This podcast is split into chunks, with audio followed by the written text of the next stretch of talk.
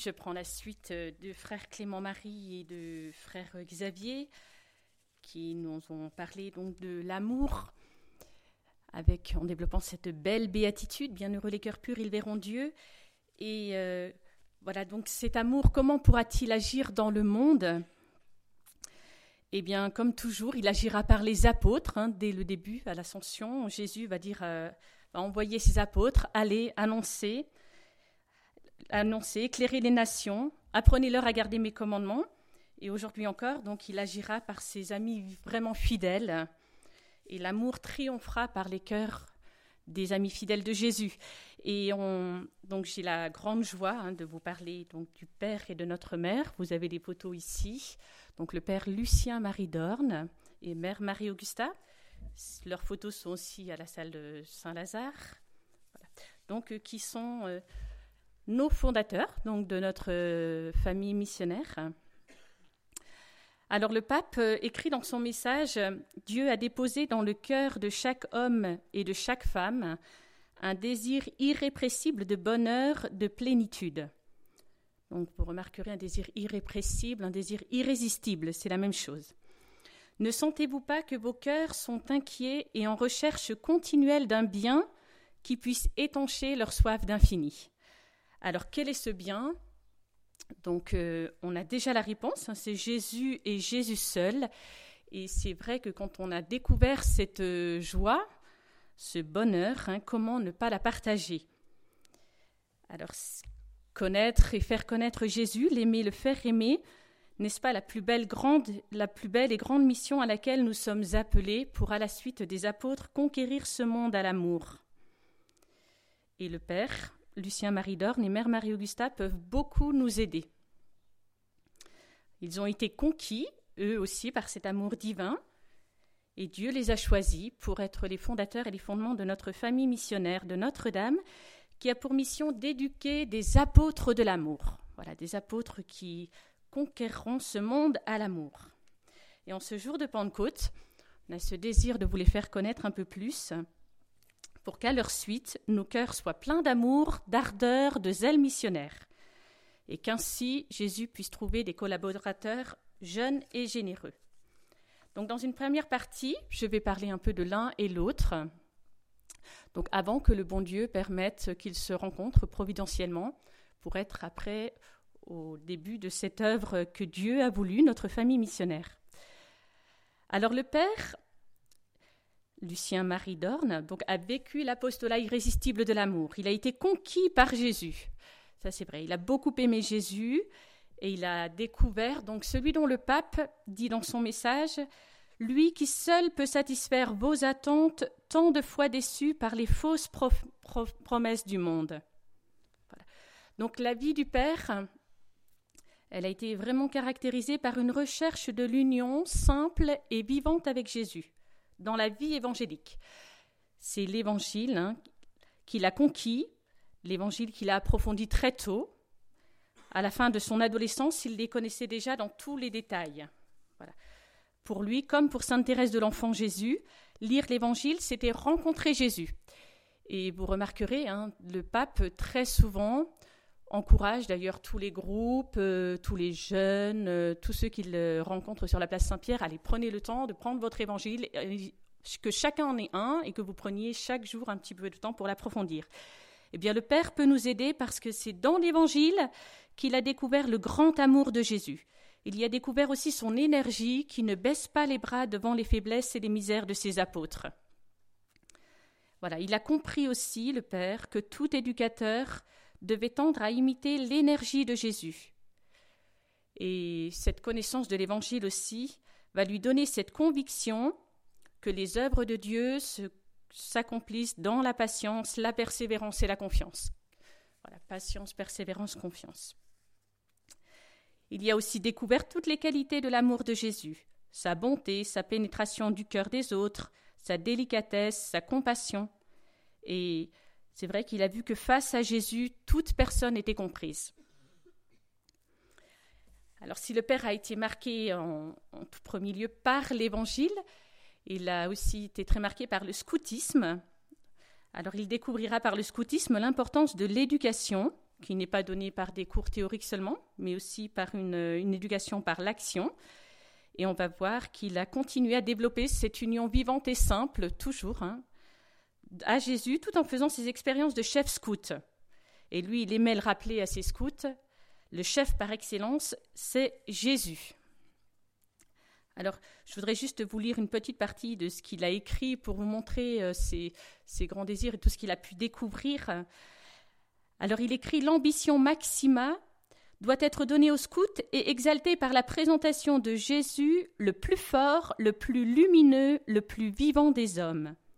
Jésus, son chef, son entraîneur, qui lui montre même dans sa vie quelque chose d'incomparable, de supérieur, de surnaturel pour vivre et vivre pour servir. Et il continue, et il verra facilement, s'il lit l'Évangile, si on lui présente le christianisme de l'Évangile, combien Jésus ne désire qu'une chose, lui communiquer sa vie. Voilà. Donc pour présenter brièvement le Père, marqué par l'Évangile, marqué par le scoutisme, mais toujours conquis par cet amour divin de Jésus. Alors quant à notre mère, alors euh, elle n'a pas eu le même parcours, mais par le Père, on, la connaît un petit peu plus. Donc les 20 premières années de sa vie avaient déjà révélé une riche personnalité, ardente, passionnée. Elle avait naturellement beaucoup de bonté, elle était très vivante et spontanée. Alors le Père nous dit qu'elle possédait deux vertus, et euh, c'est vrai qu'elle peut beaucoup nous aider aussi au cours de ce rassemblement de Pentecôte avec le thème qui a été choisi, la sincérité et la pureté. Dans tous les cœurs, rencontrer son souvenir demeurait. Alors Dieu a permis, hein, dans sa jeunesse, qu'elle éprouve une véritable pauvreté. Alors elle a été ainsi enrichie et préservée spirituellement par la pauvreté. Parce que le pauvre se tourne plus librement vers les vraies valeurs, vers Jésus pauvre. Et c'est la richesse du cœur qui est la vraie valeur divine. Hein. Bienheureux les cœurs purs. Et la richesse du cœur de notre mère l'a fait vivement souffrir quand elle a découvert les tentations morales de ses compagnes des cours du soir à l'hôpital de la Pitié à Paris. Alors un prêtre l'a encouragée à faire une bonne retraite spirituelle et elle a été conquise, elle aussi, par Jésus, qui ne la décevra jamais, d'où l'intérêt parfois d'une bonne retraite. Et elle, va, écrira à la suite de cette retraite Moi aussi, je veux travailler pour Dieu en toutes choses je veux travailler pour Dieu à chaque minute de ma vie. Je veux que chaque battement de mon cœur soit à lui. Voilà, toute l'ardeur d'amour de son cœur.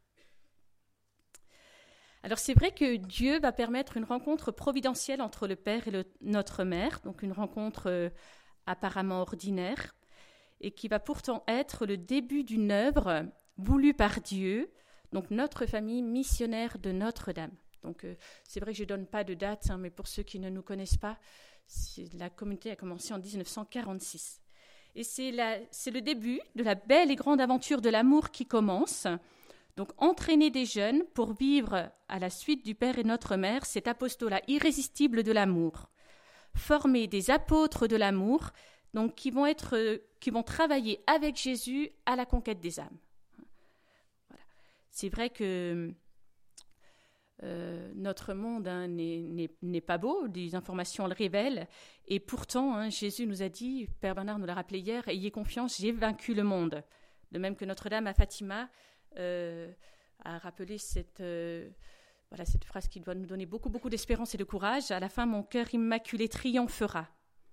Et notre mère, avec le Père, donc disent, malgré cette rage de l'enfer, s'élève droit, fort, impératif l'amour. Voilà. Donc, euh, ils vont commencer cette œuvre avec ce désir hein, de, former des apôtres de l'amour. Voilà, si nous sommes là aujourd'hui, on le leur doit. Et c'est, toute notre mission, apôtres de l'amour. Et alors, ce qui est très, très, très beau, et c'est la raison pour laquelle aussi on se réjouit profondément de cet approfondissement des béatitudes hein, qui ont déjà commencé l'année dernière. Le pape les faire approfondir. D'ailleurs, Jean-Paul II avait choisi ce thème aussi pour les JMJ à Toronto. Parce que pour nous, eh bien, notre famille, elle a commencé justement par une retraite qui a été un approfondissement des béatitudes. Et cette retraite euh, a donné euh, tellement de, de, souffle et d'ardeur que voilà ce qu'écrit notre mère pour nous, qui doit durer dans le temps aussi, Voilà, poursuivons une étude approfondie des béatitudes, que ce soit le point culminant de nos retraites, que l'enchaînement des âmes et des cœurs en soit le résultat acquis et définitif. Voilà. Donc euh, c'est très beau et ça doit être le fondamental aussi de notre vie. Et là aussi, je reviendrai à notre, à notre pape François qui, s'il vous appelle très souvent à lire et relire l'Évangile, à prendre du temps pour l'approfondir, il euh, revient aussi très souvent sur deux passages de l'Évangile à, approfondir les béatitudes. Et puis, il rappelle aussi très souvent chapitre 25 de Saint Matthieu, le jugement dernier. Mais pour dire vraiment, notre vie doit être fondée sur les béatitudes. Alors, le Père et notre Mère ont compris que pour leur temps, donc je disais, hein, la communauté a commencé en 46, mais aussi pour les temps à venir, Jésus avait besoin d'apôtres de l'amour. C'est urgent. Et ce qui fait un apôtre de l'amour, c'est son activité intérieure intense, beaucoup plus que son activité extérieure, mais cependant, il faut les deux. Voilà. Donc pour nous, euh, le Père et notre Mère on, nous ont donné cette, euh, donc cette euh, insistance hein, sur la vie intérieure intense, voilà, qui doit être une vie profonde d'union à Jésus. Et tout à l'heure, euh, on vous disait pour bien vivre les béatitudes, bien vivre euh, avec Jésus, en, vous, en puisant dans les sacrements, justement parce que cette vie intérieure intense est nécessaire. Et cette vie de prière, elle va nous disposer à vivre cet éché de la Sainte Vierge, cette disponibilité absolue à ce que Dieu veut. Et notre même va même rajouter une etche ad omnia, pour tout. Voilà, le chemin de sainteté réside dans l'éché et cette disponibilité à tout ce que Dieu veut, qui parfois peut surprendre et dérouter, c'est vrai. Et alors, cette vie intérieure profonde avec Jésus et avec Notre-Dame-des-Neiges, donc frère Clément-Marie hein, l'a développé tout à l'heure, la toute pure. C'est vrai que si ici il y a cette grande dévotion à Notre-Dame-des-Neiges, pas tant parce qu'il y a de la neige, mais vraiment pour, pour être appelé vraiment à lui demander cette grâce de la pureté. Voilà, qu'elle nous aide à bien mener le beau combat olympique de la pureté. Voilà, on en reparlera ce soir, mais demandons-lui bien cette grâce et même euh, demandez-lui beaucoup ce soir en montant à Notre-Dame-des-Neiges. Et cette dévotion à Notre-Dame-des-Neiges aussi avec la spiritualité de la cordée.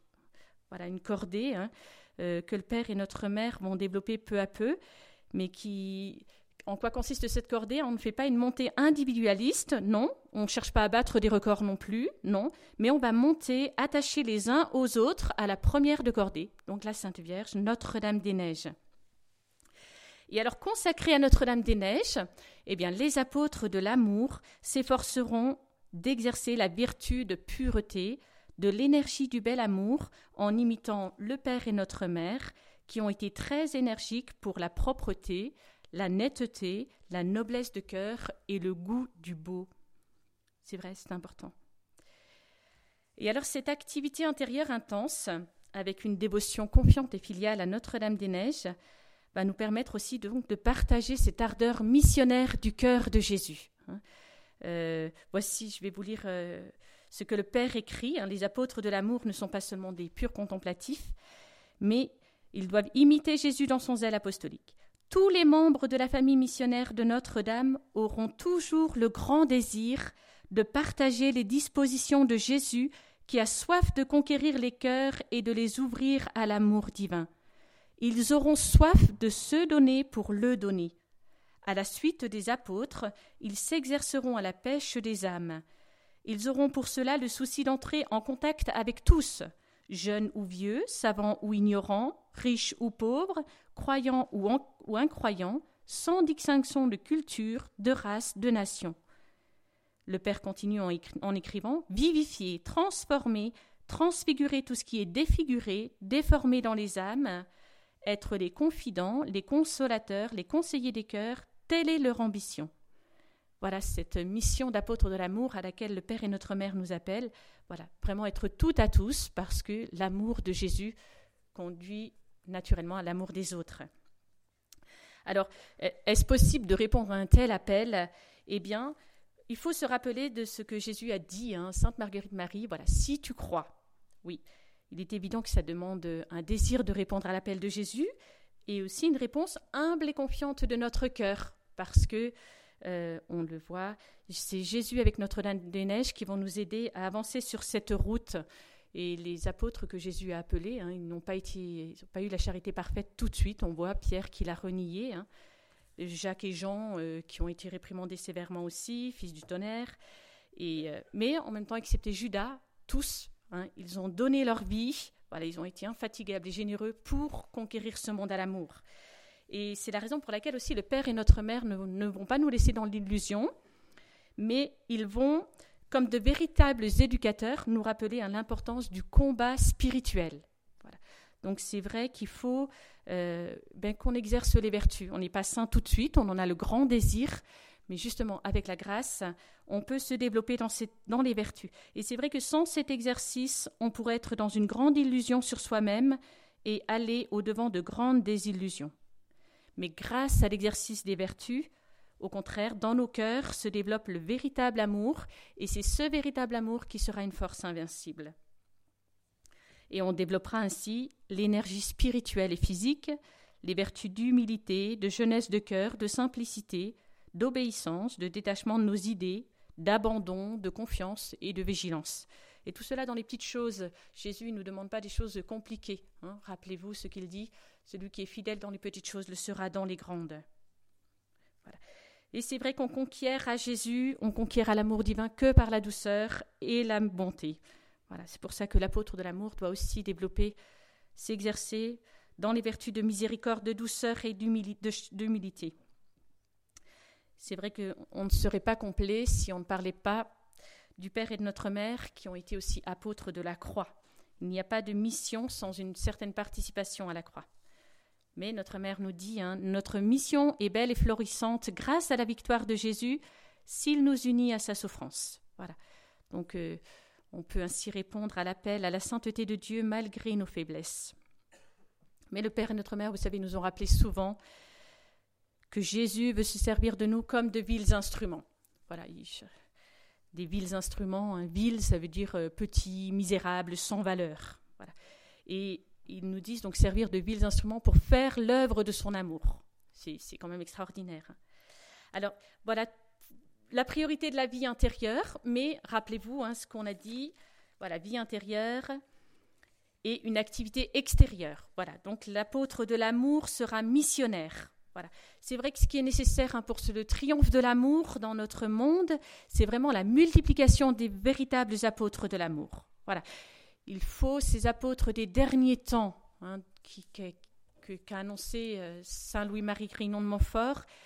Et Saint Louis-Marie disait ils seront un feu brûlant, ministres du Seigneur, qui mettront le feu de l'amour divin dans le cœur. Voilà.